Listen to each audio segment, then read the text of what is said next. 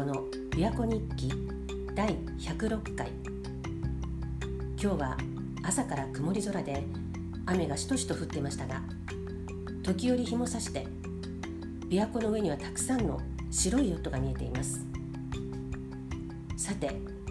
すべてのお金の悩みを永久に解決する方法という本を読んで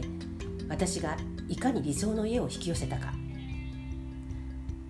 前回は私がアファメーションを始めた後に同時に別の本を読んで思考現実化の実験をやっていたという話をしました。その頃私は毎日アファメーションをやりながら琵琶湖が見える家に暮らしているところを想像して暮らしてたんですけども前にもお話しした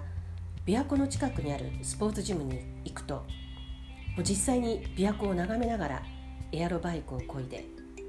イメージをリアルにしてたんです。である日そのスポーツジムの会員の方からこの近くに有名人の別荘があるって聞いてジムからの帰りその近くの琵琶湖沿いの道を歩いてみたんです。そしたら本当に琵琶湖を眺められる家がずらーって並んでてああこういうとこに暮らせたら本当に毎日琵琶湖を眺めて暮らせるんだなってイメージが膨らみました。で空き家はないかとか空き地はないかとかチェックしながら。でそれ以降機会あることに琵琶湖沿いの家がないかいろんなとこ見に行きました。豪邸とかボロボロの家とかいろいろあったんですけど、まあ、でもその時に実際に売りに出てる家とか賃貸に出ている家があるのかどうかネットで不動産サイトも調べてみました。私は京都に移住してからもうその頃すでに3回引っ越してたんですけど3回ともネットで物件を見つけたので、まあ、不動産のネット検索は私にとっては楽しい趣味のようなものだったんです。で調べてみたら琵琶湖沿いの物件っていうのはめったにお目にかかれないっていうことが分かりました。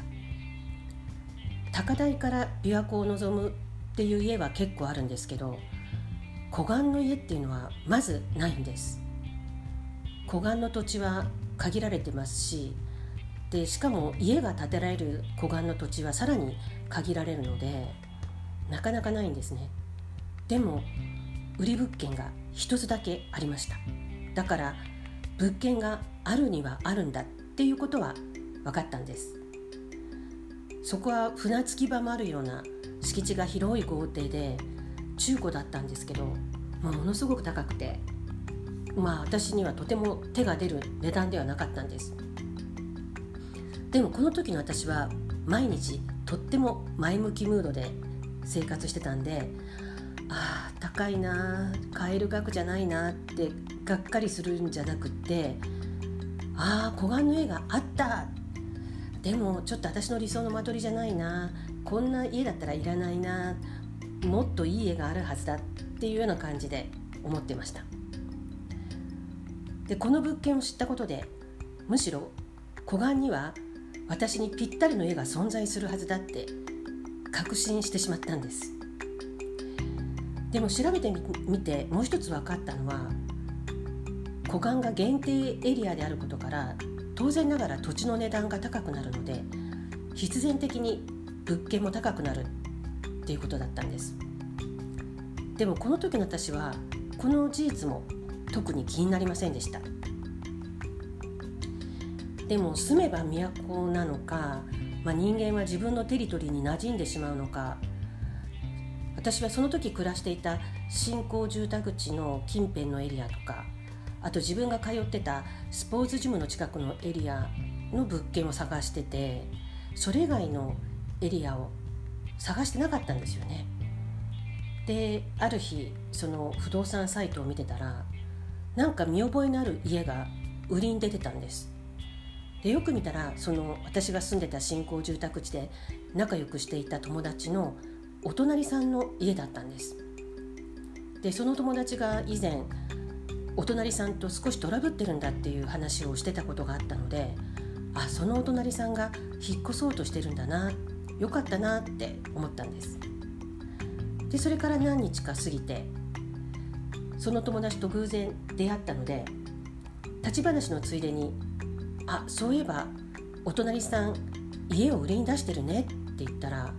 彼女は「え本当?」って知らなくってびっくりしたんですえー、じゃあ家が売れたら出ていくってことだよね。もう家は売れたかしら？って聞かれてあじゃあ今日その不動産サイトもう一回チェックしてみるわ？って答えて帰ったんです。でそのサイトを調べたらその家は残念ながらまだ売れてないようでした。でもそのサイトのトップに赤字で最新物件って表示されてた家があってそこの説明文に「琵琶湖眺望あり」っていう文字を発見してしまったんです。でその家をクリックしてみたら本当に窓から綺麗な琵琶湖の景色が見えてて中古の家ではあったんですけど間取りが私の理想にほぼ近くてなのに値段が琵琶湖岸とは思えない安さでびっくりしたんです。えー、こんな家があったのって。まあその家は実は私が今まで探してたエリアから外れてたんです。だから見たことがなかったんですね。でも実際にはそんなに遠くない場所だったんです。自分には馴染みのないエリアだったので検索から外れてたんですけどでもその近所の友達から「お隣さんの家売れたかしら?」って聞かれてなかったら私はこの物件に巡り合ってなかったと思います。とうとう見つけたっていう気がしました。アファメーションを始めてから3週間ちょっと。過ぎていたと思います。次回は私が実際にこの物件を見に行った時のお話をします。それでは台風に気をつけて良い週末を。鳩宗敦子でした。